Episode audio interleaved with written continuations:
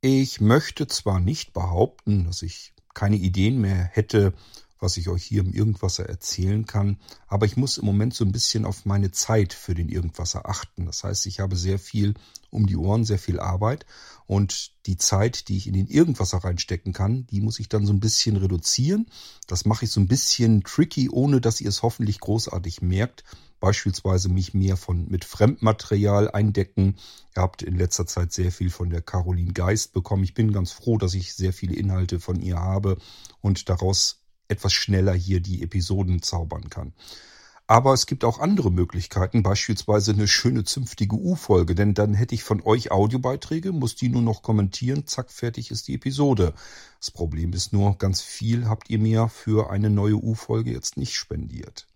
Trotzdem machen wir jetzt eine Episode aus äh, angesagten Grunde, nämlich, dass ich die Episoden hier ein bisschen zackiger auf die Beine stellen muss, damit ihr täglich was zu hören bekommt, ohne dass ich jetzt täglich mehrere Stunden in den Irgendwasser stecken muss.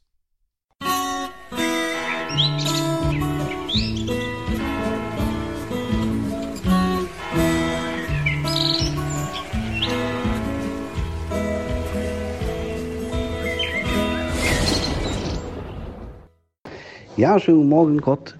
Die Idee mit der Blinzeln-App, die scheint eine richtig geile Sache zu sein. Also, äh, wie du das äh, beschrieben hast, ähm, kann ich mir das schon ziemlich gut vorstellen und äh, kann auch erahnen, was das für, für äh, Optionen äh, eröffnet.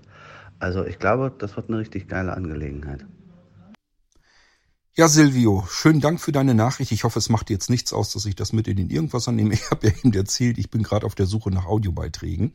Eigentlich war die Nachricht von Silvio privat an mich, ähm, aber hier war jetzt ja auch nichts drinne, was irgendwie ähm, geheim bleiben sollte oder sonstiges. Ähm, ja, die Blinzeln-App, da muss ich sagen, ich habe die ja schon im Prinzip im Kopf gehabt ich habe sie im Kopf entwickelt. Also ich habe die natürlich schon viel früher fertig gehabt bei mir im Kopf, bevor überhaupt irgendein Finger angefangen ist, ähm, den ersten Code dafür zu tippen. Wusste ich ja genau, was ich brauche und wie das aussehen soll und wie es mal funktionieren sollte. Und da wusste ich schon, okay, du kannst im Prinzip dann alles, was du an Ideen hast, Funktionen, Inhalte, du kannst da alles hineinbringen, was Blinzeln so hat und was wir gebrauchen können. Ähm, so wie sie jetzt ist und wie sie läuft, wie sie funktioniert, das habe ich im Prinzip vorher so im Kopf gehabt.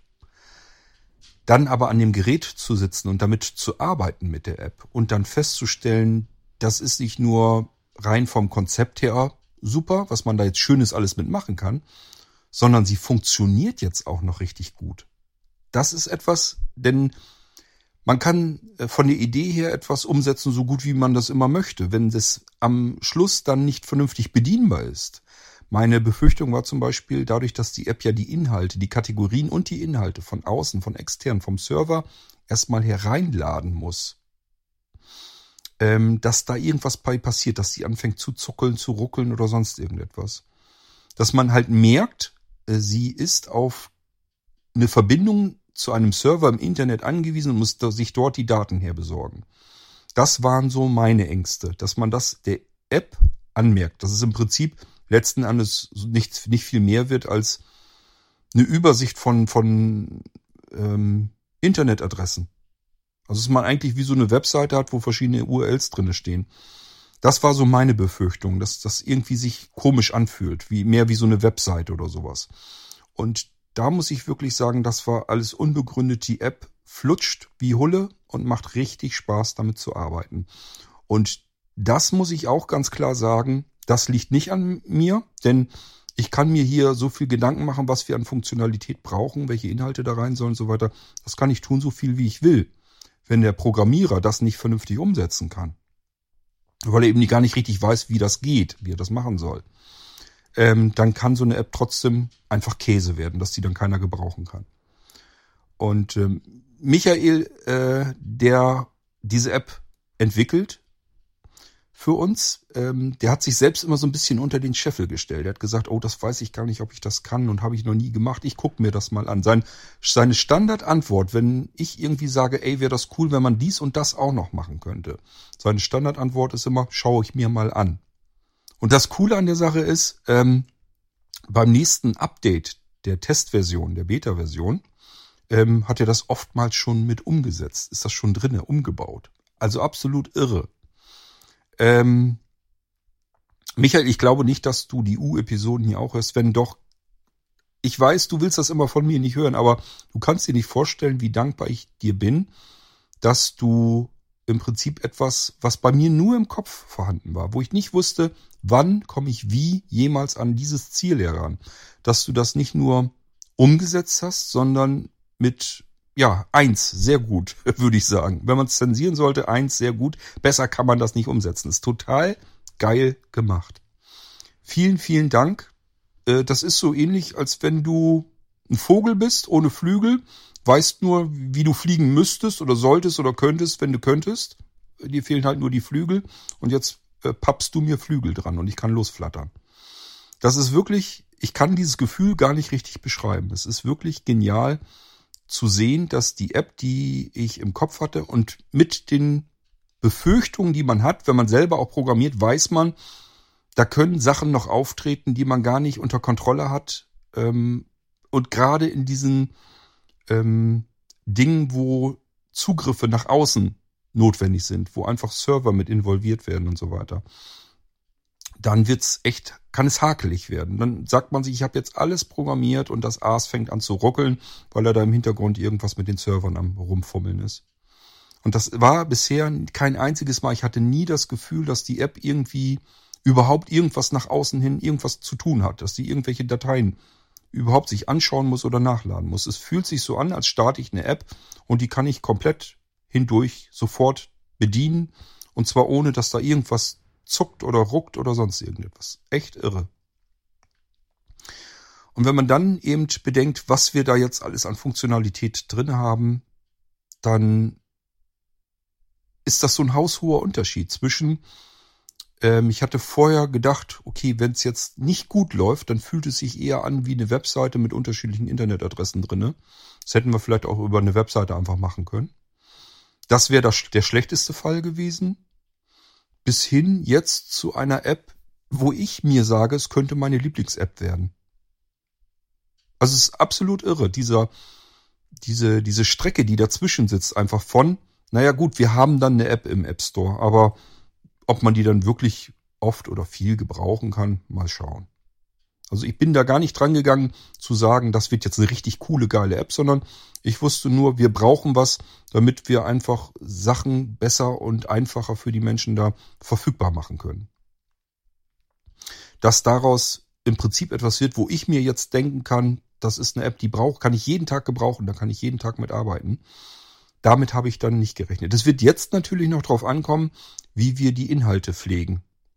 Da werden wir noch viel Unterstützung brauchen. Also wir müssen im Prinzip, je größer das Team ist, was diese App befeuert mit Funktionalität und mit Inhalten, desto cooler wird das natürlich für alle. Jetzt stellt euch mal vor, wir haben irgendwie eins, zwei, drei Leute, die nichts Besseres zu tun haben, als einen Tag über mal YouTube zu durchstöbern oder irgendwelche Mediatheken und sagen sich, hey, hier ist eine coole Dokumentation, hier ist ein geiles äh, Musikvideo, hier ist ein tolles Live-Konzert. Ähm, hier ist irgendwie eine interessante Anleitung, wie man als Blinder dies und das macht. Und das kann man jetzt alles in diese App mit reinbauen und hat das alles an einer zentralen Stelle drinne. Und das ändert sich auch noch fortlaufend.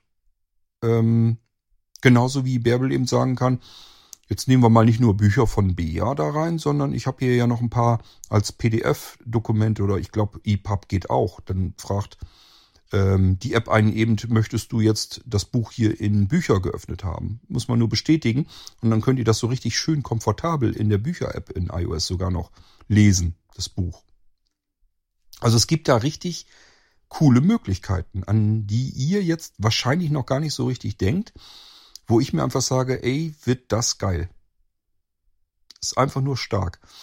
Ähm, Ja, das letzte, was wir besprochen haben, ist, dass Sebastian schon damit gerechnet hat, dass ich auf ihn irgendwann dann ankomme. Da hat er schon mit gerechnet, ich gar nicht. Ich habe gedacht, machst du ihn gar nicht nachfragen. Der, der wirkt dich und, und geht dir an die Gurgel. Ich habe es dann irgendwann übers Herz gebracht und gesagt, sag mal, Sebastian, wir haben doch jetzt sowieso schon die Veranstaltungen, das ist doch alles schon automatisch. Wir haben so viel entwickelt an diesem OVZ, an dem Kalender, an dem Veranstaltungskalender. Jetzt stell dir mal vor, wir hätten eine Veranstaltungskalender-Kategorie in der App drinne, wo ich in die Kategorie Veranstaltungen rein kann und finde da nicht nur ähm, direkter Download von Teamviewer, Konfiguration von Team, äh, ach, Teamviewer sag ich schon, Teamtalk, äh, Konfiguration von Teamtalk, äh, verschiedene wichtige Räume, dass man gleich da hineingeschubst wird in Teamtalk, ähm, Audioanleitungen zu Teamtalk, wie man es benutzt und so weiter. Jetzt stell dir mal vor, wir hätten da auch noch den ganzen kompletten Veranstaltungskalender drin, dass man immer gucken kann, welche Veranstaltungen sind jetzt in den nächsten Wochen und Monaten im OVZ drinne. Und dann kann ich da drauf tippen und sagen, erinnere mich dran. Trage das in meinen Kalender ein. Das alles kann die App jetzt schon. Es ist schon eingebaut. Wir müssen jetzt nur noch die Schnittstelle neu bauen, die aus unseren eingetragenen Veranstaltungen, sozusagen aus euren eingetragenen Veranstaltungen, ähm, macht sie ja den Veranstaltungskalender. Und da müssen wir jetzt die Schnittstelle in die App hineinbekommen. Wird nochmal ein Haufen Arbeit für in erster Linie Sebo sein, Sebastian. Aber wenn das erstmal gegessen ist, dann ist allein dafür die App schon total genial. Dass ich eine App habe, kann ich reingehen, kann ich gucken, welche Veranstaltungen sind demnächst und kann auf die Veranstaltung tippen und sagen, trag die mal in meinen Kalender ein, dass ich die nicht vergesse. Ist das cool oder ist das cool? Ja, ähm, es kommen natürlich von euch auch Vorschläge, was die App noch so können sollte. Es wurde zum Beispiel der Wunsch herangetragen, es wäre doch total klasse, wenn man damit Radiosendungen aufnehmen könnte. Also nicht von unserem eigenen Radio, sondern generell, dass man sagt, auf WDR läuft irgendwie ein Hörspiel an dem und dem Wochentag in der und der Uhrzeit. Jetzt programmiere ich irgendwie die App, sie soll den Stream da irgendwie aufnehmen und dann kann ich mir das dann anhören. Zeitversetzt, aufgezeichnet. Gibt zwar einen Dienst, der kann das schon, ist Phonostar, glaube ich, aber das ist wohl irgendwie auch nicht so das Wahre. wenn ich das jetzt in der App drin hätte, das wäre natürlich sau cool. Das sind natürlich Funktionen, die können wir nicht alles in diese eine App reindrücken. Das wird nicht gehen. Das können wir nicht machen. Ähm, da ist die App einfach gar nicht für gedacht. Ähm, aber was wir natürlich tun können, ähm, ich habe mit Michael schon gesprochen. Ich darf ihn alles fragen, hat er gesagt. Er kann ja immer noch sagen, nee, mache ich nicht, kann ich nicht, will ich nicht, habe ich keine Zeit zu. Fragen darf ich aber erstmal. Ich soll also gar nicht so ein schlechtes Gewissen haben. Bisher war das immer der Fall, dass ich ihn gar nicht fragen mochte. Du sag mal, können wir das vielleicht auch noch machen? Ähm, ich traue mich da auch nicht mehr so ran, weil das schreckt irgendwann auch ab, wenn man jemanden immer wieder zuschüttet mit Aufgaben und er fängt immer wieder weiter an zu programmieren. Dann sagt er irgendwann auch, äh, werden wir irgendwann nochmal fertig oder wird deine Wunschliste immer noch länger und noch länger? Aber er hat mir so ein bisschen die Angst genommen und ich erzähle ihm jetzt schon immer, was wir noch so alles gebrauchen können. Wir werden das aber nicht alles in diese App reindrücken. Und sowas wie diese Aufnahmefunktion, das weiß Michael zum Beispiel noch gar nicht. Ich stelle mir das nicht so leicht vor, denn das kann die App alleine sicherlich nicht. Das bedeutet, da muss auch wieder ein Serverdienst hinterstehen. Und dann geht's nämlich schon los, wenn man einen Server dafür einrichten und installieren, der das wie auch immer, wir können, ich sag ja, wir können erstmal alles machen, wir können alles umsetzen. Ähm, mal angenommen, wir würden sowas machen. Dann haben wir wieder mit einem Server im Hintergrund zu tun, der kostet dann Kohle. Und wie viele Leute sind es? Wie viele Leute gibt es, die sich sagen, wenn ich jetzt eine App hätte, mit der ich irgendeinen Radiosender zeitgesteuert aufzeichnen kann und anschließend die Aufnahmen mir irgendwo als MP3-Datei herunterladen kann oder einfach nur anhören kann. Super. Bin ich bereit, XY Euro zu bezahlen. Aber wie viele sind das? So viele werden es wahrscheinlich wieder nicht sein. Also wird das auch wieder ein Problem sein, rein von dem Kostenaufwand her. Und ehrlich gesagt ist das auch etwas, ich habe keine Lust, Michael jedes Mal zu sagen, kannst du uns das schenken bei Blinzeln. Das können wir nicht machen. Dann soll er auch vernünftig dafür belohnt werden. Belohnung heißt nicht, dass er da irgendwie äh, Gehalt bekommt, das Blinzeln sowieso nicht zahlen kann, sondern dass er irgendwas dafür wieder zurückbekommt. Ich habe jetzt zum Beispiel mit ihm ausgemacht, äh, dass er uns eine FIPS Controller App vielleicht noch basteln könnte. Dafür bekommt er einfach äh, ein Smart NAS von mir geschenkt. Also ich richte ihm Smart NAS ein, kleinere Ausführung zwar, aber dass er erstmal so eine Kiste hat, gucken kann, was wir hier so machen, mit FIPS auch gleich arbeiten kann und dann einfach uns eine Controller-App für FIPS bauen kann. Dann können wir, FIPS steht für fernintelligentes Programmiersystem. Manche werden sich erinnern, die anderen hören das zum ersten Mal. Damit kann man blinzeln Geräte nicht nur fern steuern, sondern fern programmieren. Das bedeutet, ich kann meinem Gerät von Blinzeln ähm, alles Mögliche an Befehlen beibringen. Ich kann ihm sagen, äh, ich schicke ihm jetzt über die Controller-App ausschalten. Und dann wird mich mein Blinzelgerät, wenn er das dann empfängt, da läuft dann eben FIPS als ähm, Server-Variante drauf im Hintergrund. Und wenn der jetzt äh, den Befehl bekommt, ausschalten, und kennt den Befehl noch nicht, wird er uns fragen, äh, was soll ich denn machen, wenn du mir ausschalten sagst?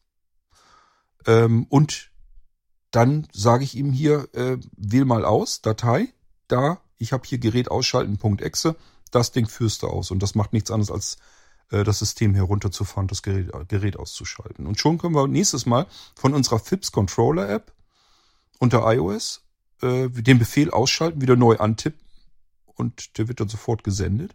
Das Gerät wird ausgeschaltet. Das funktioniert, egal wo auf der Welt wir uns befinden, ohne irgendwelche komplizierten Konfigurationen, weil wir einfach nur einen gemeinsamen Speicher brauchen. Das heißt, das Blinzelgerät und das iOS-Gerät müssen sich einmal irgendwo treffen, irgendeinen Speicher nutzen können. Kann die Dropbox sein, die iCloud hat man sowieso. Vielleicht geht auch Google Drive, weiß ich noch nicht. Ähm, muss man gucken. Aber jedenfalls brauchen wir einen gemeinsamen Speicher, weil da wird der Befehl sozusagen hingespeichert. Das Blinzelgerät erkennt das sofort, wenn ein neuer Befehl ankommt und reagiert dann entsprechend darauf. So, dafür hätte ich gern natürlich eine vernünftige Controller-App. Bisher versuchen wir das alles mit Kurzbefehlen irgendwie zu basteln. Das funktioniert mal gut, mal schlecht. Und wenn wir eine vernünftige App hätten, glaube ich, dass wir das besser hinkriegen würden. Die App würde im Prinzip so funktionieren, dass sie oben eine Eingabezeile hat. Da kann ich den Namen des Gerätes eingeben. Das kann Büro, Küche, Esszimmer heißen. Und daneben ist ein Add-Symbol, also wahrscheinlich ein Plus oder sowas. Tippe ich drauf, wenn ich das Gerät in eine Liste eintragen möchte. Ich kann es aber auch einfach nur reintippen und nichts machen. Dann nimmt ihr das einmalig. Wenn ich es abspeichern will, dass ich sage, das ist jetzt mein Gerät, heißt Büro, das brauche ich des Öfteren hier mit der App sicherlich mal, dann könnt ihr einfach mit dem Plus-Symbol das der Liste hinzufügen und dann steht das da fest drin und müsst das nur noch antippen. Ähm, darunter ist nochmal ein Bereich, weitere Eingabezeile. Da könnt ihr dann den Befehl eintippen. Daneben ist auch wieder ein Plus-Symbol. Ihr könnt den Befehl einmal senden, dann drückt ihr nicht auf das Plus-Symbol. Oder ihr sagt euch, das ist ein Befehl, den werde ich jetzt künftig öfter brauchen. Da drückt ihr dann das Plus-Symbol. Zack, wird der in der Liste unten drunter auch noch mit eingetragen als Befehl für das Gerät. Oder für, die, für alle Geräte gilt das dann. Und ganz unten gibt es eine Schaltfläche Senden.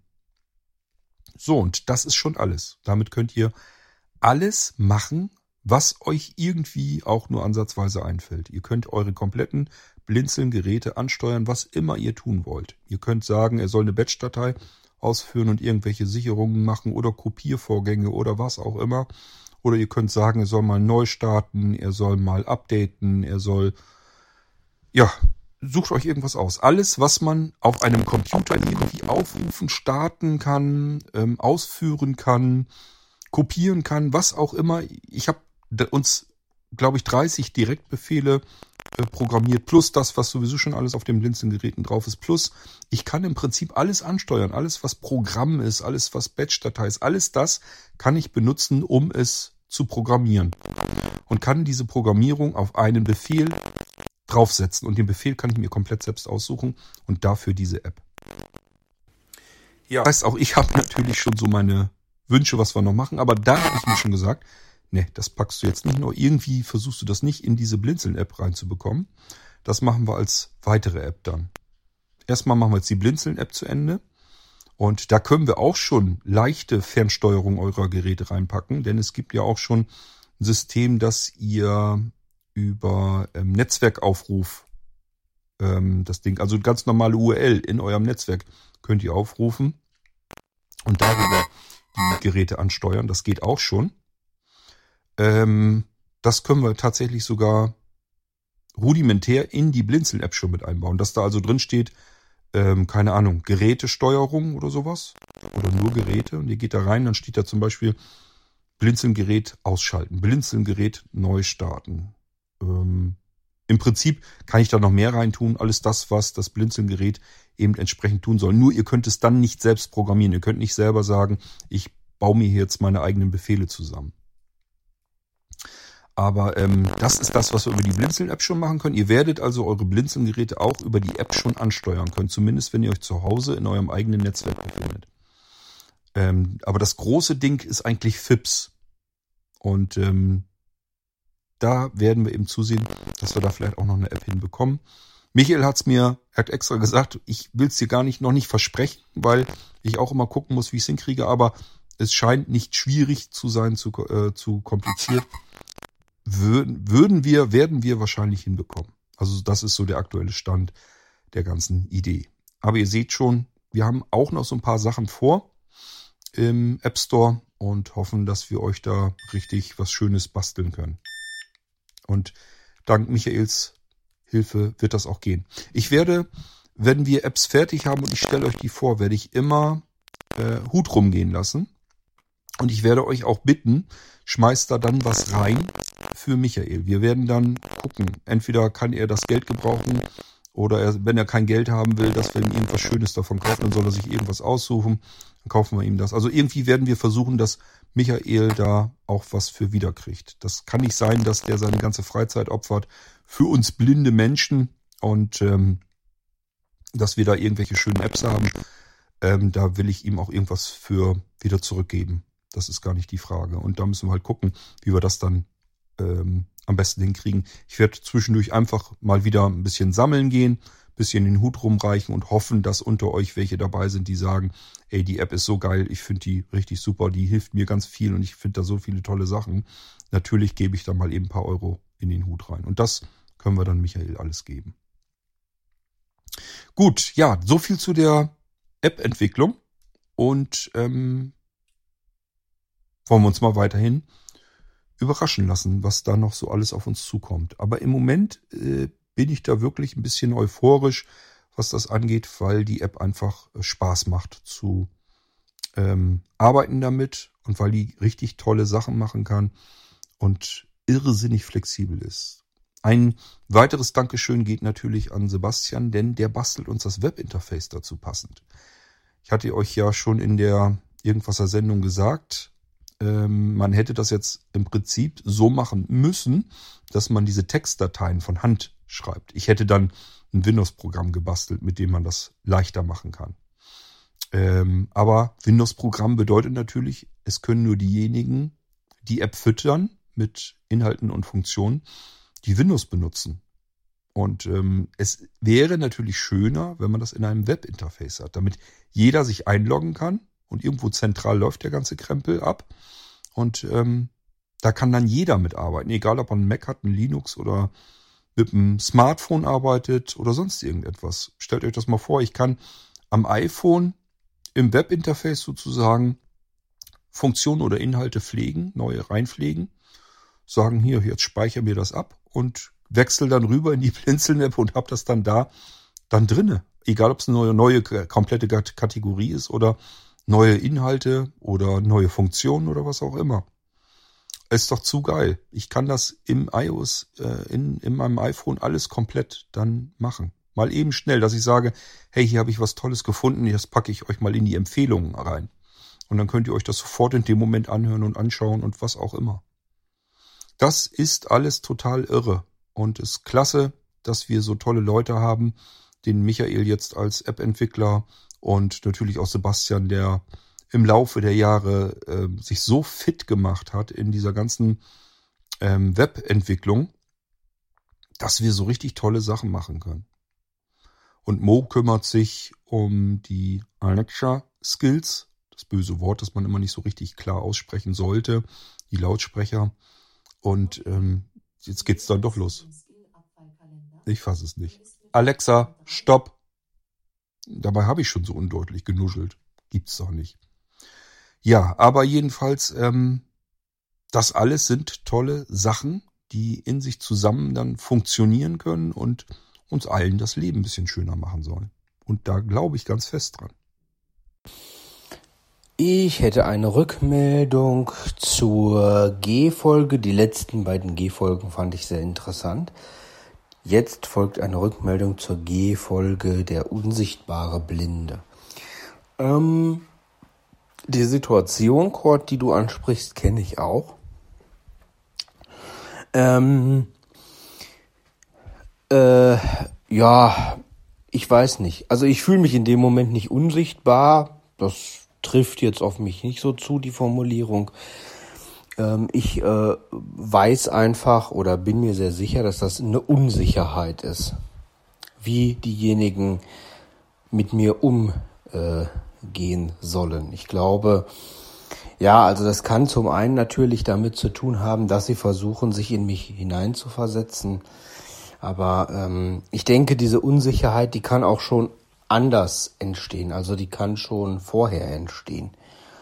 Ähm, ohne dass sich jemand da jetzt direkt Gedanken drüber macht.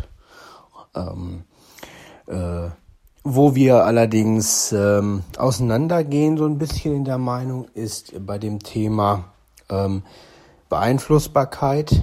Wie lange bin ich, um es mit deinen Worten zu sagen, unsichtbar? Ähm, das kann ich ehrlich gesagt äh, für mich extrem gut beeinflussen, weil ich mich dann einfach melde und sage, hallo, ich bin hier im Raum, ich äh, verstehe Sie, ich höre Sie, Sie dürfen gerne mit mir sprechen. Ähm, oder was ich ganz, ganz oft gemacht habe, auch äh, in Geschäften, ähm, äh, da habe ich es tatsächlich dann mal gemacht, äh, dass ich dann wirklich auch so mit dem Verkäufer gesprochen habe. Ne? Also wo er dann zum Beispiel oder oder eine Verkäuferin, wo sie dann gesagt hat, ähm, ja, kann er das und das denn auch oder was sucht der junge Mann denn? Dann habe ich ähm, dann habe ich von mir selber in der dritten Person gesprochen und habe gesagt, ähm, äh, das, das kann der sogar und Sie können sogar mit ihm reden. Das hat natürlich irgendwo zur Folge, dass diese Leute sich ertappt fühlen. Aber ähm, ich sag mal, ich bin für die Interpretation anderer Leute nicht verantwortlich. Und äh, was äh, diejenigen daraus machen, ist natürlich deren Sache erstmal. Ähm, viele haben das tatsächlich mit Humor genommen. Ich habe es auch humorig verpackt, also da habe ich jetzt kein Problem mit. Und ruckzuck haben die mit mir gesprochen. Also Einfl Einfluss nehmen kann ich für meinen Teil da sehr gut drauf, weil wenn ich in einer unkomfortablen Situation mich befinde, wo ich mich nicht drin wohlfühle, dann muss ich halt wissen, wie ich da rauskomme. Und äh, dazu muss ich aber auch, ähm, ja, ich sag mal, dazu muss ich halt eben auch äh, äh, den Mund aufmachen, den wir ja nicht umsonst haben, der ja auch funktioniert üblicherweise und ja, muss dann eben sagen, was Sache ist. Oder auch mal einfach provokant fragen, warum reden Sie nicht mit mir? Ne? Also da gibt schon Möglichkeiten und da gibt's weit gefächerte Möglichkeiten. Die sind also wirklich mehr als mehr als nur zur Genüge vorhanden. Ähm, ich hatte mich tatsächlich auch schon mal mit einer Verkäuferin so ein bisschen an eine Köppe. Weil, naja, was heißt eine Köppe? Kann man, kann man so nicht sagen. Aber da habe ich tatsächlich äh, was gesucht. Da habe ich, glaube ich, ich weiß gar nicht, eine Hose oder was wollte ich haben. Und dann hat sie mit meiner Mutter gesprochen. Und dann hatte ich, habe ich das genauso gemacht. Und dann fühlte sie sich wohl ertappt. Und dann ließ sie aber so einen Spruch so nach dem Motto: Ja, ja, Sie wissen ja, wenn wenn ähm, wenn Frauen äh, dabei sind, dann dann äh, reden die Frauen eher mal mit den Frauen oder so. Irgend irgend so ein Scheiß. Also das war wirklich, das war wirklich totaler Mist. Vor allen Dingen, ähm, ich kenne genug äh, Mädels, die äh, nicht so ähm, äh, festgelegt sind äh, in ihren Geschlechterrollen und äh, vor allen Dingen auch nicht äh, am Geschlecht äh, präferieren, mit wem sie reden. Ich meine, klar, wahrscheinlich war es nicht der richtige Grund, wahrscheinlich fühlte sie sich unsicher, aber Ja, ich meine, ich muss als Verkäufer auch irgendwo wissen, wie es rüberkommt, ne? Wenn ich sowas sage, bin ich zumindest der Meinung. Und ähm, da habe ich dann auch zu ihr gesagt, ich sag, na ja, ich sag, ich sag nein, ich sag, das verstehe ich nicht. Ich sag, denn ich rede genauso viel mit Frauen, wie ich auch mit Männern rede. Ich sag, sollten Sie vielleicht mal drüber nachdenken. Und mal abgesehen davon, ähm, ich sag, wissen Sie ja hoffentlich, wer das hier bezahlt und wer hier kauft. Ich sag, ich bin derjenige, der in Ihrem Laden etwas sucht und etwas einkaufen möchte. Ich sag, und dann müssen oder sollten Sie auch mit mir reden. Ich sag, andernfalls könnte es sein, dass Sie riskieren, ähm, dass Sie riskieren, dass ich, äh, dass ich hier rausgehe und bei Ihnen nichts mehr kaufe.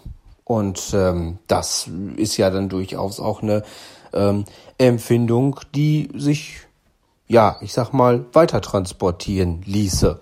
Ne? Ich meine, ist ja keiner, ähm, ist ja nicht verboten, dass ich anderen von dieser Begebenheit erzähle. Ich sag, wenn, wenn Sie möchten, dass ich bei Ihnen was kaufe und ich mein Geld dafür hinlege, für den Stofffetzen, den ich hier einkaufe, ich sag, dann möchte ich, dass Sie mit mir als Ihrem Kunden sprechen und nicht mit meiner Mutter, die ja bei Ihnen nichts eingekauft hat. Und das hat sie auch eingesehen. Das hat sie einsehen müssen. Und das war hinterher auch geklärt. Also ich, ich für meinen Teil weiß da ganz gut, mich rauszumanövrieren. Wobei es auch tatsächlich immer weniger vorkommt. Also ähm, auch da merkt man schon, äh, ich zumindest eine Entwicklung in der Gesellschaft. Ähm, das ist früher wesentlich häufiger passiert. Ähm, das ist heute immer weniger ein Thema. Immer, immer weniger. Und äh, ne, wie gesagt, wenn man angesprochen wird und gesagt wird, wie kann ich Ihnen helfen, ähm, und ich suche irgendwas, dann schiebe ich mich auch direkt in den Vordergrund und rede mit dem Menschen. Und dann kommt der oftmals gar nicht erst in die Versuchung, mit jemand anderem zu reden, der eventuell mit mir dabei ist. Weil ich habe ihn ja angesprochen und in dem Moment spricht er dann auch mit mir. Also ich für meinen Teil ähm, kann das eigentlich ganz gut regulieren und auch ganz gut beeinflussen, muss ich sagen. Sind vielleicht auch ein paar Tipps bei, die der ein oder andere, der das vielleicht noch nicht gemacht hat, mal ausprobieren kann. Ähm, ich für meinen Teil kann wirklich nur sagen, sie funktionieren einwandfrei. Genau, so mache ich das. Niklas, ich habe so ein bisschen Déjà-vu. Ich weiß gar nicht genau, ob ich deinen Audiobeitrag schon in der letzten U-Episode drin hatte oder nicht, weil mir wurde es angezeigt, dass es noch nicht geladen war. Das ist für mich so ein Zeichen, dass ich es noch nicht drin hatte, aber gut. Ähm, ja, natürlich reagiert man da in irgendeiner Form drauf. Und äh, all das, was du gesagt hast, so reagiert wahrscheinlich dann jeder Blinde. Es ging ja auch nicht darum, wie re reagiere ich da jetzt am besten drauf, sondern nur, ist die Situation schon mal vorgekommen und ich hatte ja gesagt, ich gehe davon aus, dass jeder Blinde das irgendwo an irgendeiner Stelle schon mal erlebt hat. Das war ja im Prinzip alles, was ich damit ähm, zum Ausdruck bringen wollte. Klar, reagierst du in irgendeiner Form damit. Das kann auch sogar sein, dass du sagst, ist mir scheißegal, äh, habe ich einfach drüber weggehört, weil interessiert mich nicht weiter. Habe ich mich gar nicht weiter mit befasst. Weil das vielleicht auch einfach nur irgendeine so kleine doofe Zwischenfrage, Bemerkung war, wo du gar nicht irgendwie ähm, das Bedürfnis hattest, dich jetzt äh, zu melden und aufmerksam zu machen. Und selbst das würde ich nicht mal unbedingt falsch sehen. Wenn ich jemanden ignoriere, der mich ignoriert, finde ich das jetzt erstmal nicht grundsätzlich verkehrt.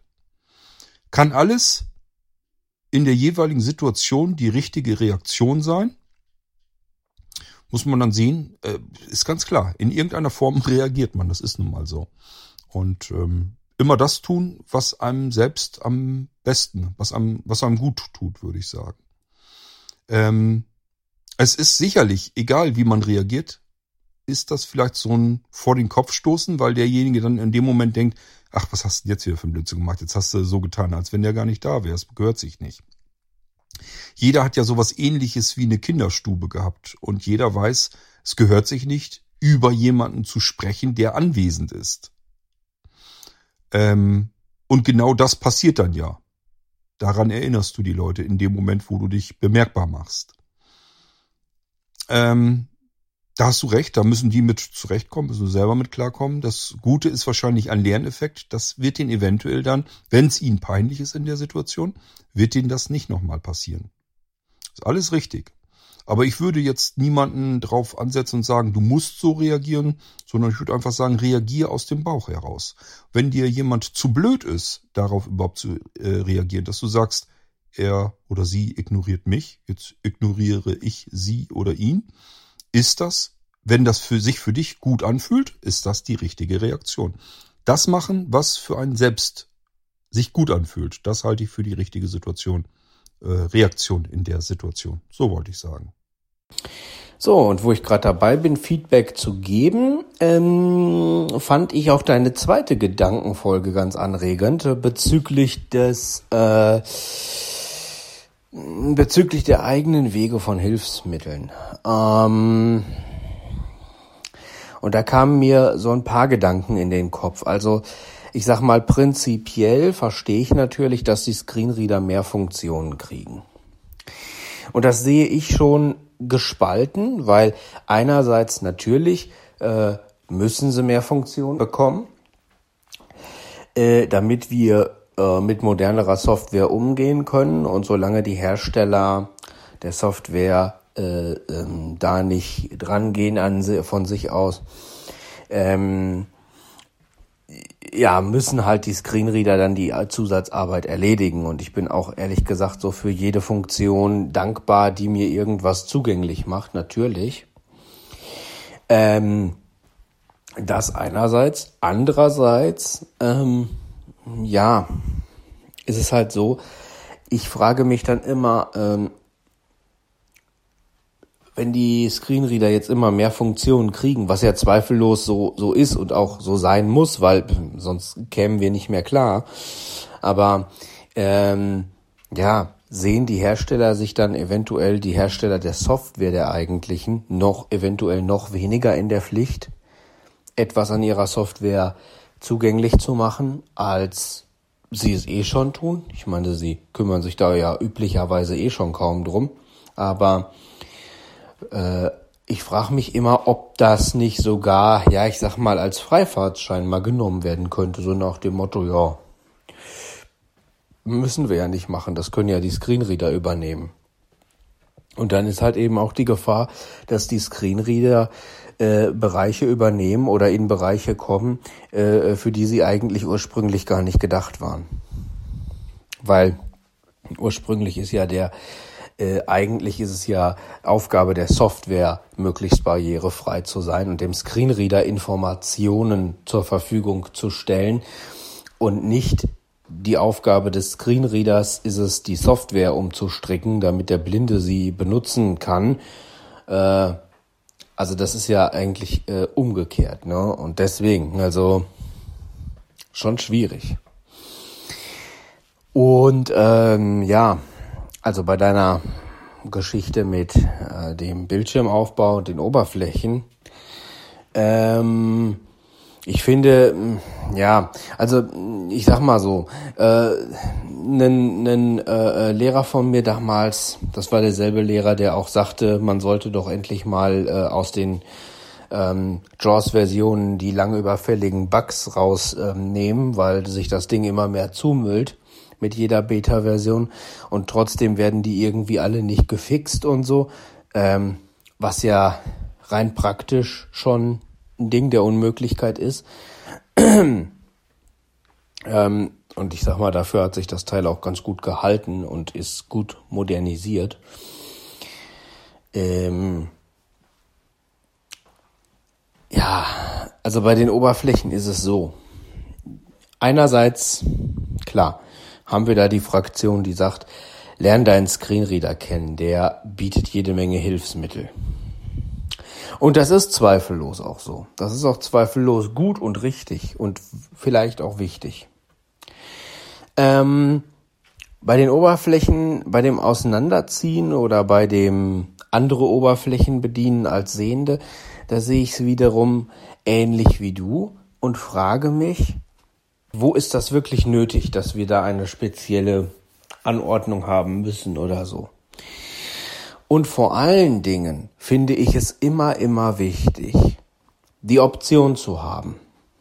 Die Option zwischen der identischen Oberfläche für Sehende, also der Bildschirmausgabe zu wählen, so wie sie ein Sehender auch sieht. Das bedingt aber dann auch, dass ich alle Schaltflächen habe, die ein Sehender hat. Äh, und irgendwas Speziellerem. Ne, das machen NVDA oder JAWS zum Beispiel ja auch. Die haben ja verschiedene Modi und dann kannst du eben quasi durch diese Modi ähm, auswählen, wie du die Oberfläche gestaltet haben willst, was du sehen willst, was du weggefiltert haben willst und so weiter. Ob VoiceOver das hat, weiß ich aktuell nicht. Da möge mich ein VoiceOver-Nutzer korrigieren, wenn es diese Option gibt. Wenn es diese Option gibt, ist prinzipiell ja alles in Ordnung, aber auch nur prinzipiell. Denn dann kommt natürlich der nächste Gedanke ins Spiel. Wenn es diese Option gibt, ähm, dann, muss, dann muss ich ja erstmal wissen, wo ich die aktivieren kann. Und warum ist die nicht standardmäßig aktiviert? Ja, und da haben wir dann wieder zwei Lager. Äh, der eine sagt, ja, weil Apple davon ausgeht, dass äh, ein Blinder VoiceOver nutzt und da mit der Oberfläche besser klarkommt, wenn die so und so gestaltet ist.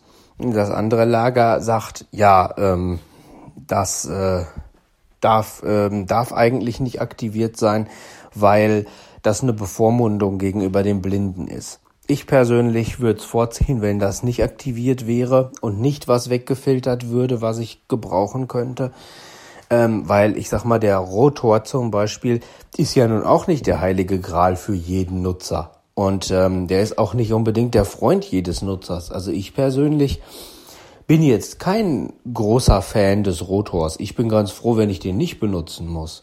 Und ich wäre froh für einen Modus, in dem äh, äh um einen Mo äh, über einen Modus, wo ich wirklich die 1 zu 1 Bildschirmausgabe habe. Und zwar auch so, wie sie angeordnet ist für Sehende. Das halte ich auch für nicht unwichtig, denn man muss ja immer überlegen, wir arbeiten mit Sehenden zusammen. Wir arbeiten ja nicht in einer Welt der, Blinden, wo wir nur mit Blinden arbeiten. Wir arbeiten auch mit Sehenden zusammen.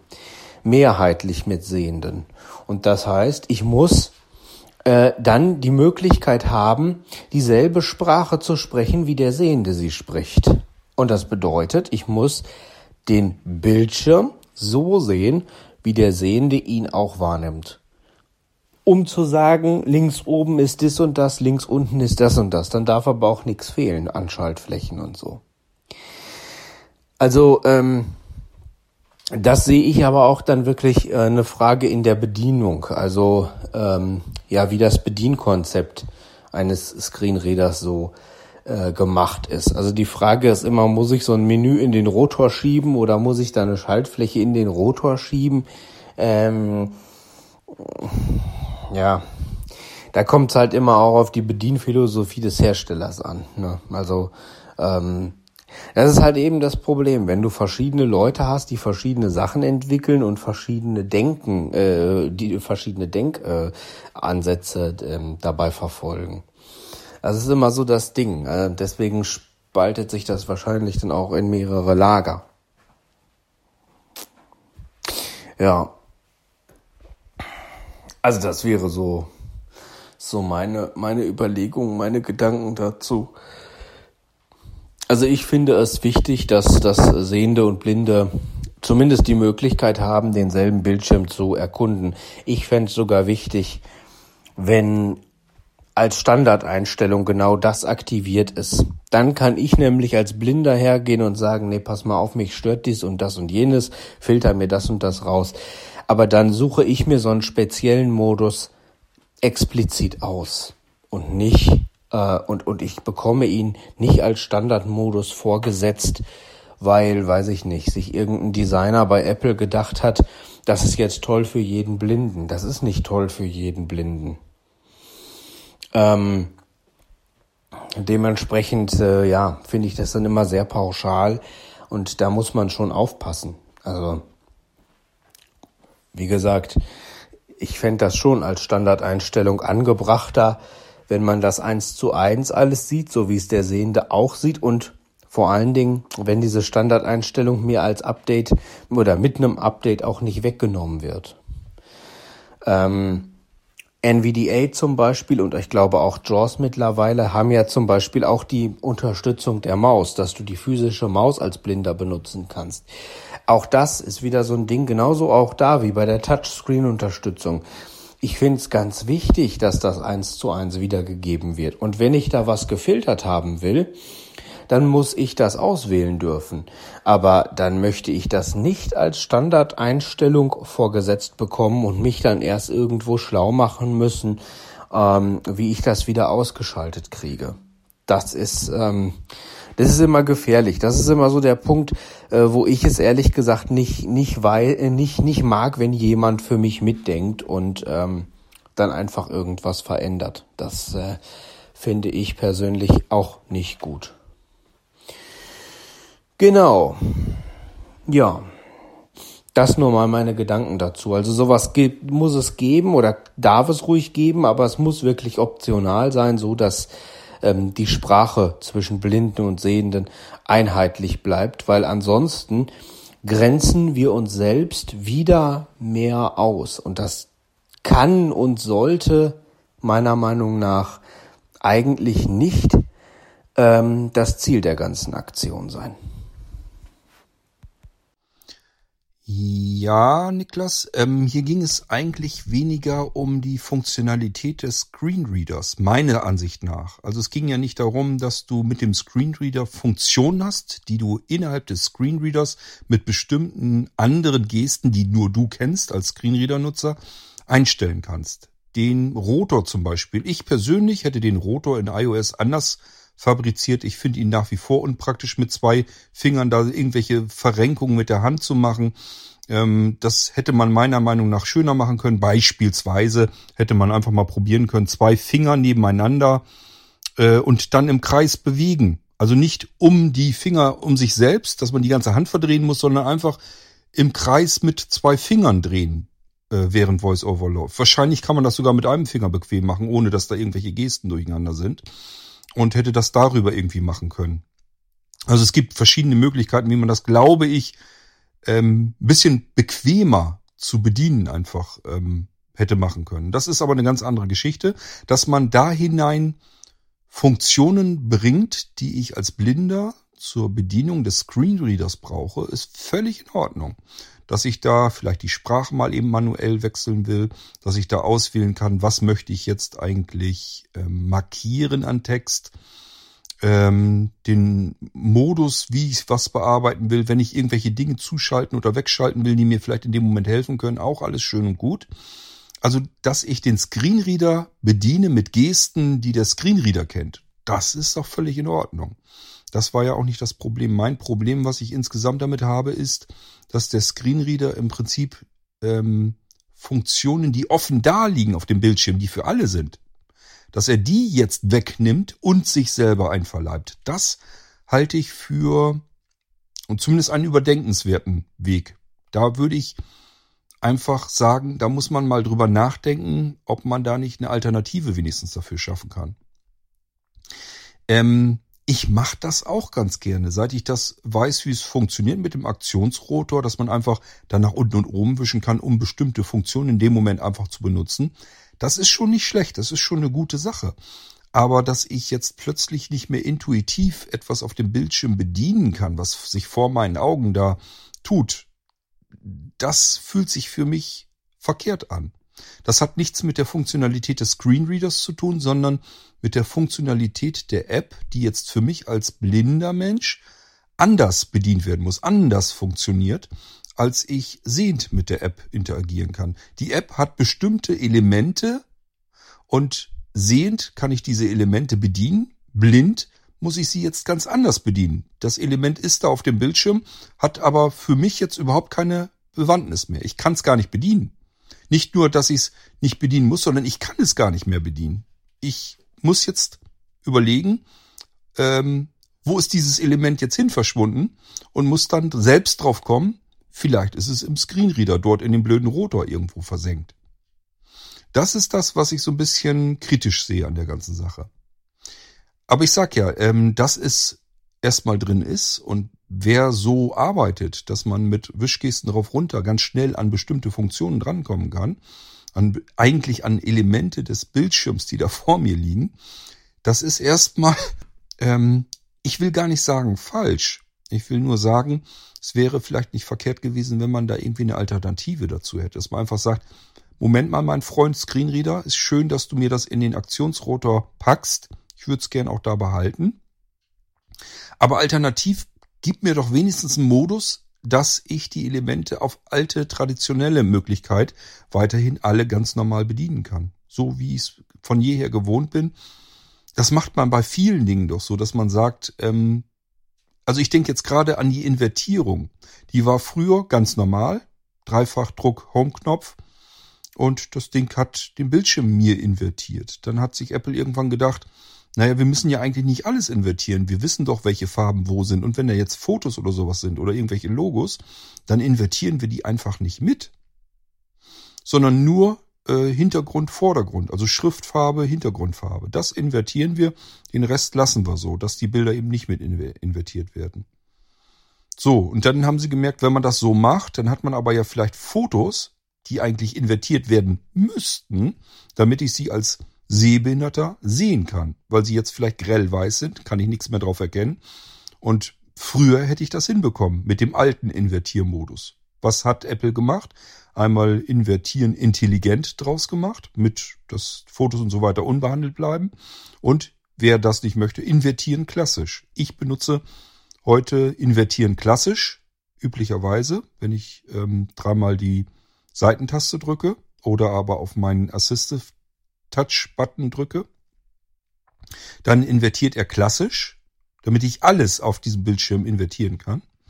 Und dieses Invertieren ähm, intelligent kann ich bei einigen einzelnen wenigen Apps voreinstellen. Gibt's ja jetzt seit 5, äh, Version 15.x von iOS. Kann ich ja den Apps ähm, Voreinstellungen mit auf den Weg geben, wie sie sich verhalten sollen. Und da ist dieses Invertieren klassisch mit drinne. Und dann kann ich sagen, okay, die App ist eine von der Sorte, die ich so bedienen kann. Also mache ich das da jetzt. Das ist also so eine Mixtur, die dann zustande kommt. Es gibt eben Stellen, wo Invertieren klassisch besser ist und es gibt Stellen, wo Invertieren ähm, intelligent schöner wäre.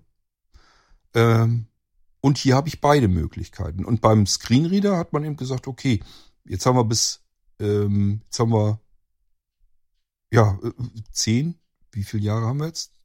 13, 14, 15 Jahre haben wir das jetzt schon alles, ne? Ähm, spielt auch keine Rolle. Jedenfalls haben wir über ein Jahrzehnt haben wir jetzt iOS und unsere Bildschirme und die Bedienelemente auf die eine Weise immer bedient und jeder kommt damit gut zurecht. Jetzt stricken wir das ganze Ding mal um und ähm, wer das jetzt wie früher möchte, hat gar nicht die Möglichkeit mehr zu sagen, ich, mir gefiel's früher besser.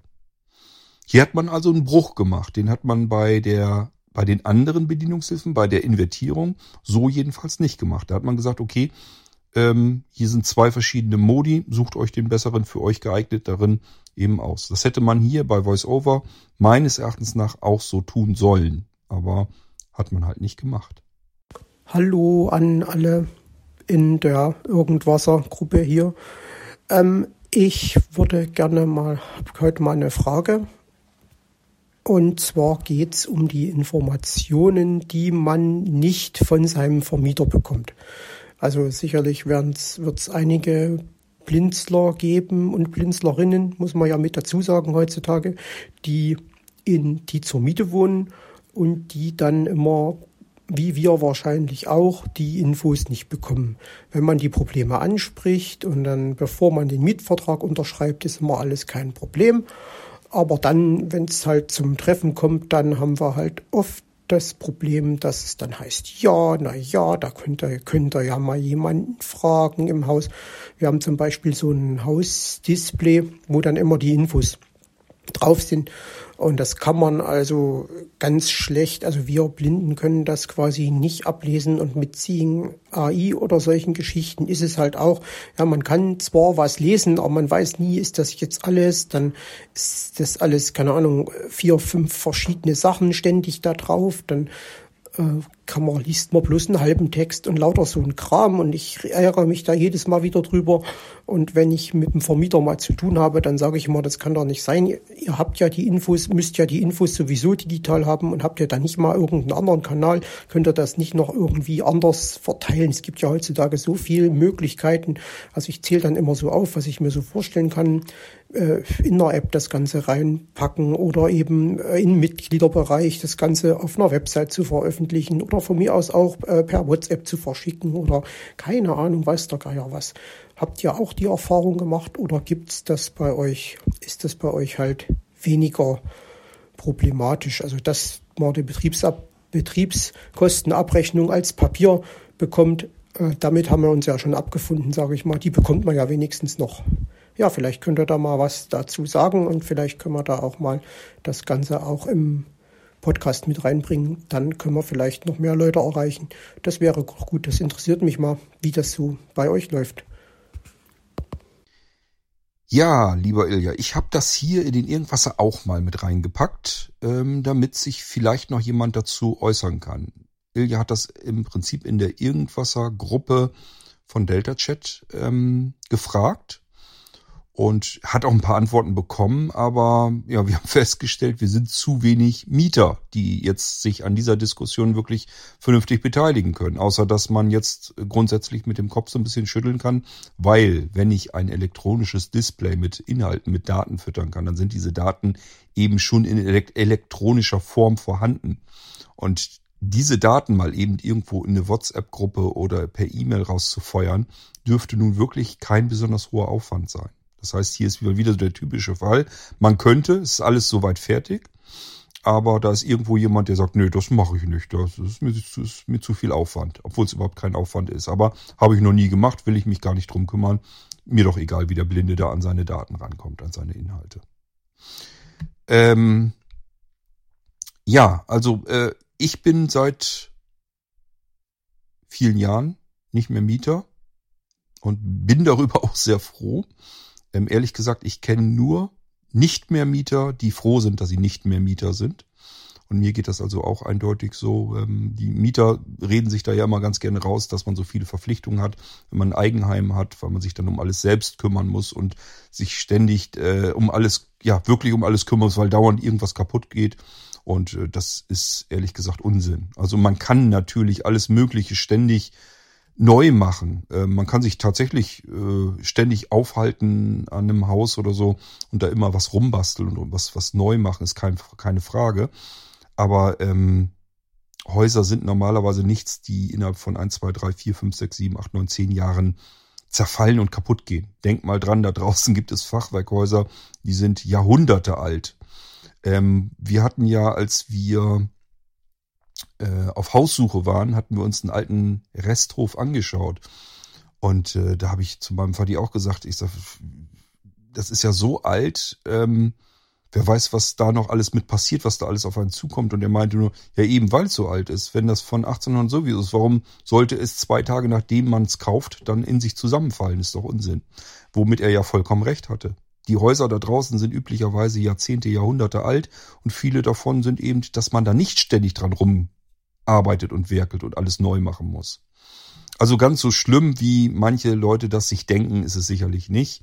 Und ich würde jedem raten, der ein Stückchen jünger ist, ab einem bestimmten Alter, kriegt man das nicht mehr so gut hin. Also dann zahlt man sich im Prinzip bis zum Tode an dem Haus ab und letzten Endes kriegt man es dann doch nicht gebacken. Und äh, wenn man überhaupt eine Bank findet, die das finanziert, dann geht es eigentlich nur noch darum, dass sie sich das Ding dann einverleibt. Also aber wenn man jung genug ist, würde ich immer dazu raten, überlegt euch, ob ihr euer komplettes Leben hindurch Miete zahlen wollt oder ob ihr diese Miete nicht nehmen wollt, um das abzuzahlen, was ihr da habt, wo ihr euch, wo ihr euch befindet, wo ihr wohnen wollt.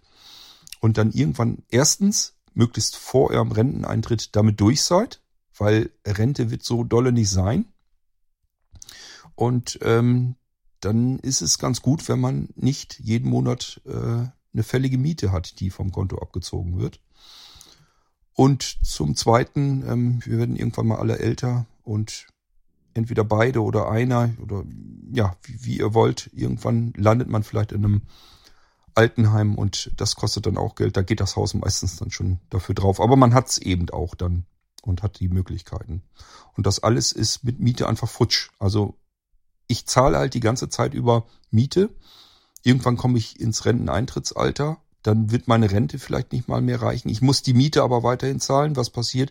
Ich muss als alter Mensch, der da sein ganzes Leben verbracht hat, nochmal umziehen in eine billigere Wohnung, die er sich irgendwie noch leisten kann. Dann geht's aber schon nach ein paar Jahren wieder weiter ins Altenheim und äh, dann kann man sich spätestens das nicht mehr richtig leisten. Also es ist alles nicht so einfach und ich denke schon, dass man da besser mitfährt, wenn man in jungen Jahren sich irgendwie was eigenes aufbaut. Und in jungen Jahren ist das mit der Finanzierung auch viel einfacher. Und wenn ihr in den Großstädten sitzt und sagt, das ist da unbezahlbar, das muss man Millionär dafür sein, wenn man sich da irgendwie eine Eigentumswohnung oder gar ein Haus oder sowas ähm, leisten will, dann würde ich sagen, ja, dann überlegt euch, muss es unbedingt die Großstadt sein? Auch wenn da vielleicht euer Arbeitsplatz ist. Ähm, es gibt ja verschiedene ähm, Möglichkeiten, wie man sich das vielleicht ähm, ja fertig macht, dass man einfach sagt, ich nehme da irgendwie ein Zimmer nur, wenn ich da eben arbeite und vielleicht kann ich manche Dinge dann wieder im Homeoffice machen. Wird jetzt ja auch alles ein bisschen einfacher, weil die Arbeitgeber mitbekommen haben, dass das mit dem Homeoffice vielleicht ja auch mal ganz gut funktionieren kann und eine Alternative ist und so weiter und so fort. Aber wir kommen jetzt weit weg vom Thema, beziehungsweise ich, äh, Ilja kann da gar nichts dafür. Äh, ich hoffe nur, Ilja, dass sich noch jemand meldet, wie du an die Daten, an die Inhalte herankommst, die dein Vermieter, die dir, dir da leider vorenthält. Ich habe schon gesagt, vielleicht kann man das Display irgendwie mit dem iPhone abscannen. Ähm, wenn man jetzt die Kamera draufhält, die erzählt einem ja schon ganz gut. Ich benutze die wirklich nicht oft, aber äh, regelmäßig, also immer wieder mal. Beispielsweise, wenn ich mir irgendwie eine Konserve bei mir äh, raushole, dass ich dann doch mal irgendwie, keine Ahnung, Mittagsappetit kriege und mir irgendwie eine Dose Grünkohle oder irgendwas machen will, äh, ja, Dose, nicht so einfach, dann halte ich wirklich die iPhone-Kamera drauf und lasse die vorlesen, was sie sieht. Und äh, das funktioniert besser, als wenn ich versuche, das zu entziffern. Und vielleicht klappt das ja auch auf solch einem Display. Ich kann mir das nicht richtig vorstellen, was das für ein Display sein kann.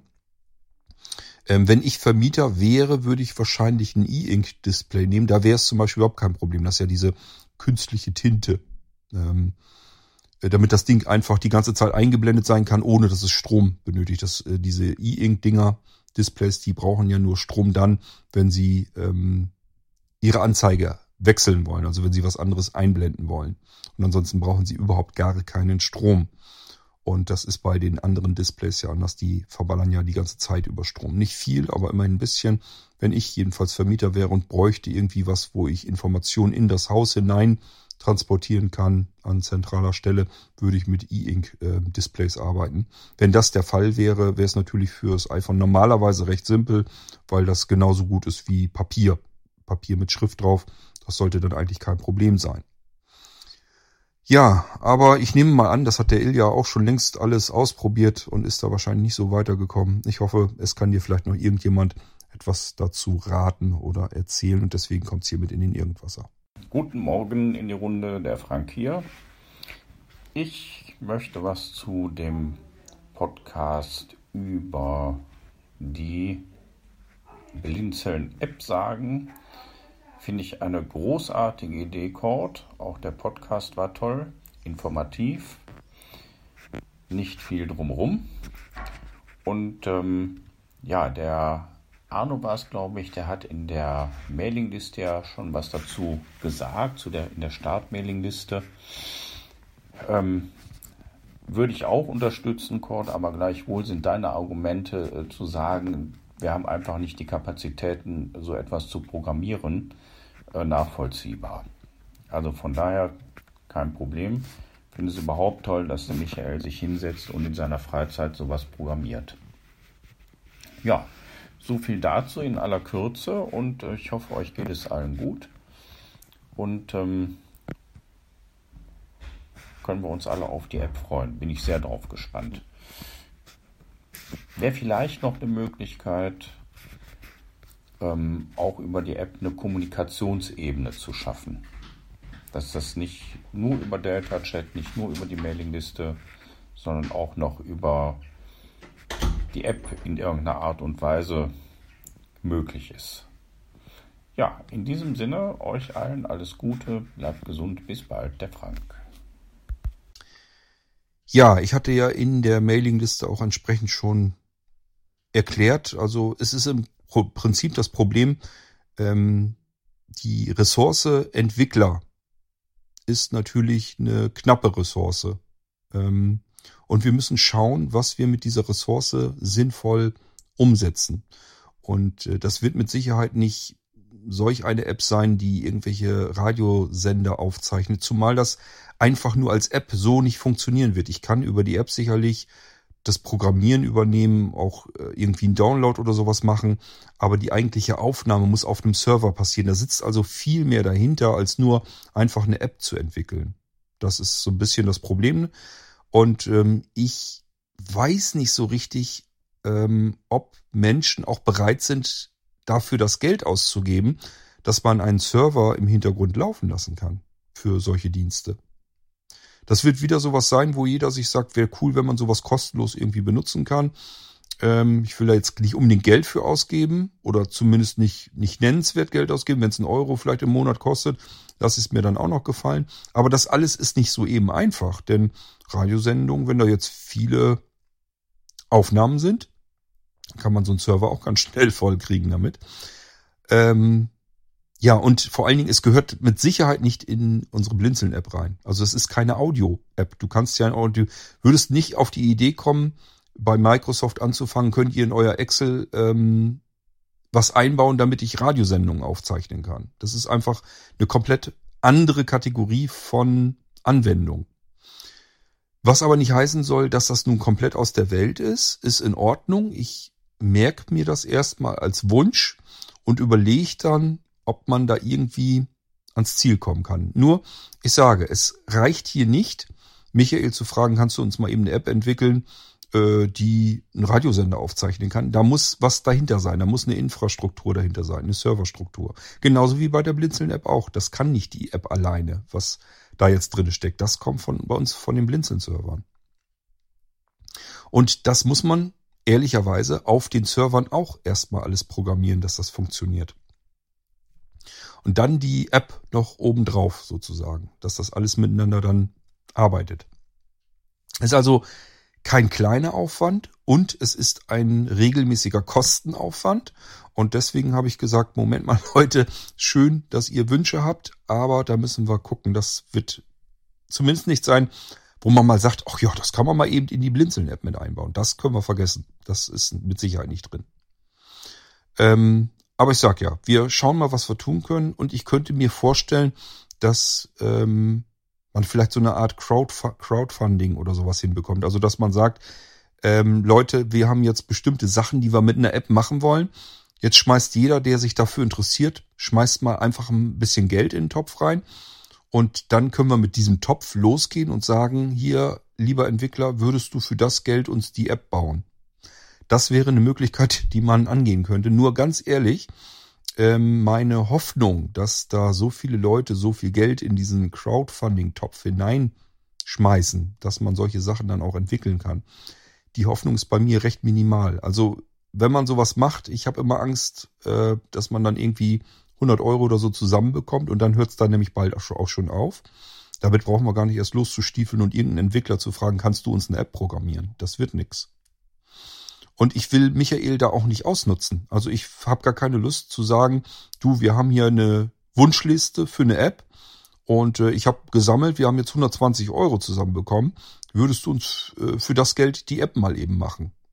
Das ist eigentlich, ähm, eigentlich ist das ein Ausnutzen von der Ressource Entwickler, weil Michael natürlich auch hauptberuflich seinem Job nachgehen muss da ist er zeitlich richtig eingespannt drinne. ähm, hat eine Familie, hat Hobbys, hat private Verpflichtungen und alles, was wir von ihm jetzt haben möchten gerne in einer App, bedeutet, das zwackt er von seiner freien Lebenszeit ab.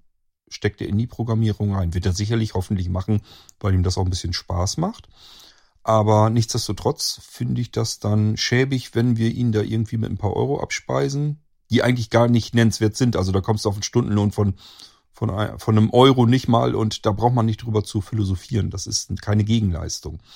Ähm, aber wir können das alles ausprobieren, aber immer Schritt für Schritt, eins nach dem anderen.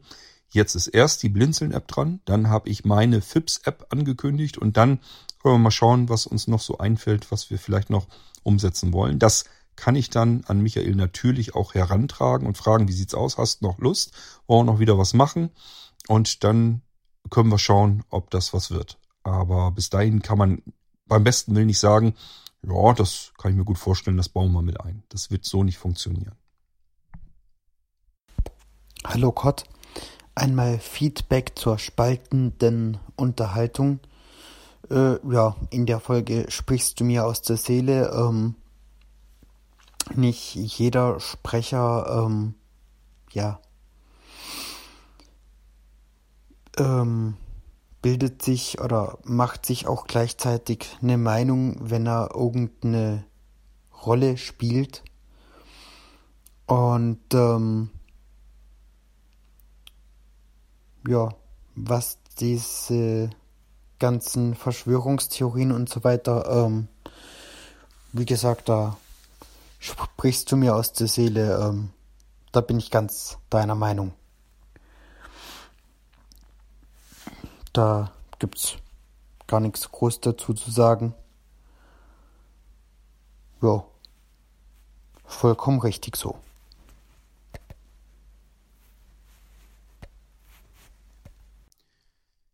Ja, ähm, ich wollte es auch nur eigentlich. Also, ich habe mir gedacht, sprichst du das jetzt überhaupt an oder lässt es einfach unter den Tisch fallen und ignorierst es? Aber ich habe mir gedacht, ähm, ich erzähle euch ja immer, dass ihr zumindest von mir eine grundauf ähm, sich haltende Ehrlichkeit erwarten könnt. Das heißt, das, was ich denke zu dem, was ihr mir sagt, da habt ihr ein Anrecht drauf, dass ich das so auch erzähle und euch nicht irgendwas vorheuchel oder sonst irgendetwas. Und ähm, als ich das eben gehört hatte, habe ich so gedacht, das kannst du so nicht einfach im Raum stehen lassen. Das geht nicht. Also da möchte ich schon meine ehrliche Meinung als Gegendarstellung auch mit erzählen. Und dann ist auch gut. Also es ging mir jetzt gar nicht darum, irgendwie da eine größere Diskussion oder sowas ähm, loszubrechen oder sonst irgendetwas. Ich habe euch aber gesagt, wenn ihr da eine Meinung zu habt, immer gerne her damit ähm, dass wir einfach mal untereinander unsere eigenen Meinungen auch abgleichen können. Dass wir einfach sagen können, okay, ich sehe das so, du siehst das so. Ist ja nicht weiter dramatisch erstmal. Ich finde es eigentlich besser, wenn man miteinander spricht, auch wenn man anderer Meinung ist, als wenn man jetzt sagt, ja, äh, spinnt oder sonst irgendwas und ähm, ich ignoriere das dann einfach. Ich glaube nicht, dass das immer hilfreich ist. Das ist es besser, man ähm, unterhält sich jeder kann seine Meinung äußern.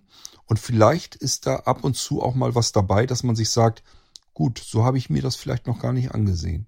Und denkt dann da vielleicht ein bisschen drüber nach.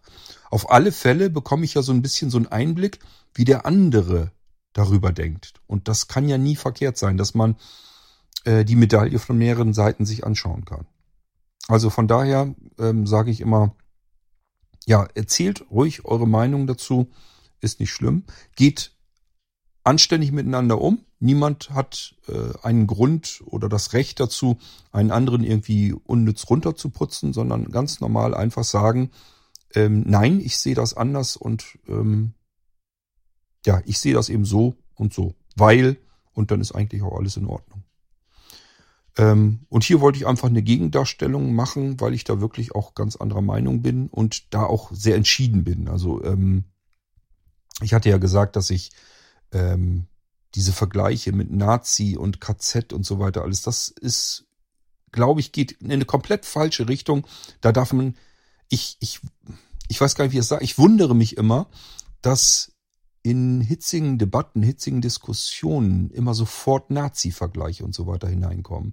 Die holt man sich immer dann her, wenn man irgendwie, weiß ich auch nicht, etwas ganz seltsam argumentieren möchte. Wenn irgendwie nachvollziehbare, aktuelle, sinnvolle Argumente fehlen, holt man sich immer gern diese Nazi-Vergleiche her und sagt sich, wäret den Anfängen oder sowas. Obwohl das eine mit dem anderen einfach ganz klar nichts miteinander zu tun hat. Und dann muss man das eben auch so sagen und sagen, Mensch, lass die Nazi-Vergleiche weg. Die passen hier jetzt überhaupt gar nicht. Man kann nicht ähm, ein Krankenzentrum, wo schwerstkranken Menschen, die vielleicht kurz vorm Verrecken sind, denen man da vielleicht helfen will, weil es in den Krankenhäusern nicht mehr geht, aus diversen Gründen, die wir ja alle schon durchdiskutiert haben.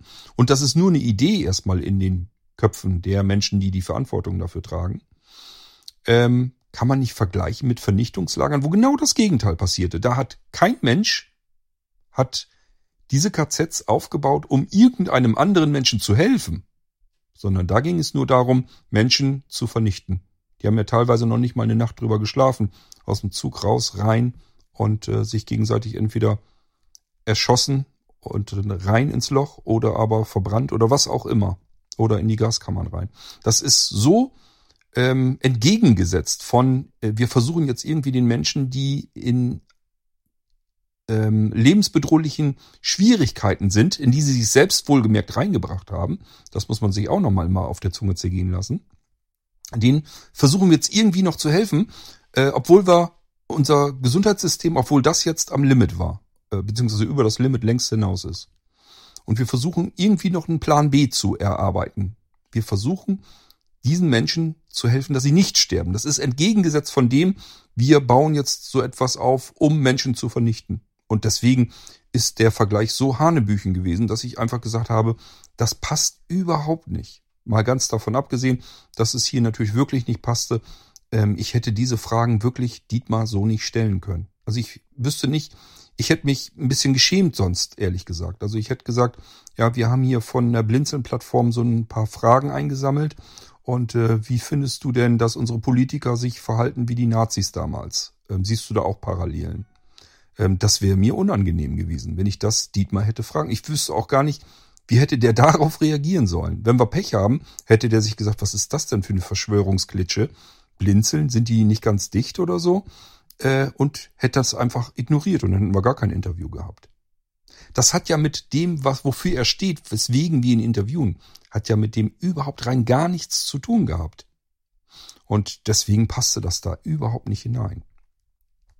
So, aber wie gesagt, das hat nichts damit zu tun, dass ich irgendwie die Meinung anderer Menschen irgendwie abwürgen will oder sonst irgendwas. Im Gegenteil.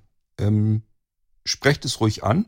Aber so wie ich mit eurer Meinung vielleicht zurechtkommen muss, müsst ihr dann auch mit meiner Meinung zurechtkommen, wenn die vielleicht komplett anders ist.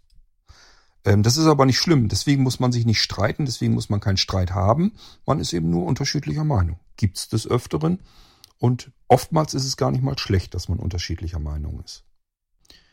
Ja, schau an. Reicht dann doch Richtung anderthalb Stunden, wenn man eine U-Folge macht, wo man sich sagt, naja, ganz viel hast du ja nicht. Lohnt sich das überhaupt, eine U-Episode zu machen?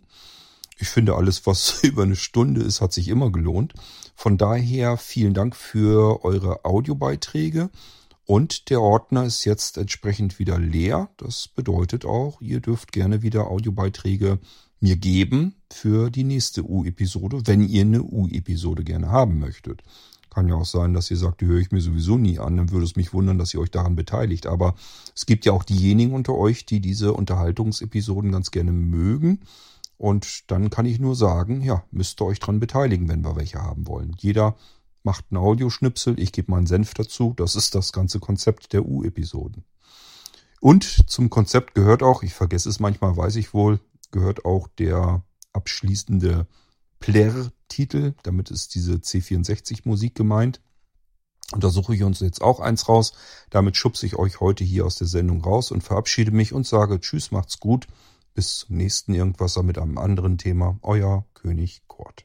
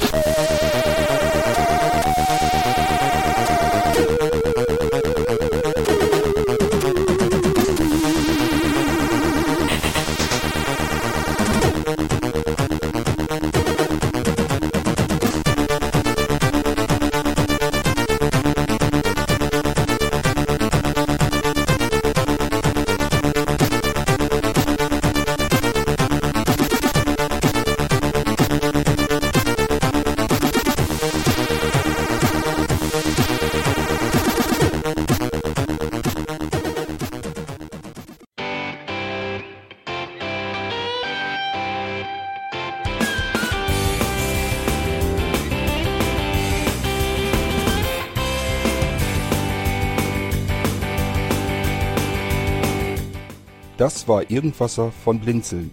Wenn du uns kontaktieren möchtest, dann kannst du das gerne tun per E-Mail an podcast.blinzeln.org oder über unser Kontaktformular www.blinzeln.org. Blinzeln schreibt man in unserem Fall immer mit einem D in der Mitte. Wenn du möchtest, kannst du uns sehr gerne auch einen Audiobeitrag auf unseren Podcast Anrufbeantworter sprechen. Der hat in Deutschland die Telefonnummer 05165 439 461. Und wenn du uns aus dem Ausland anrufen möchtest, dann ersetze einfach die erste 0 gegen die 0049 für Deutschland. Wir bedanken uns für dein Interesse und freuen uns schon darauf, wenn du auch beim nächsten Mal wieder mit dabei bist.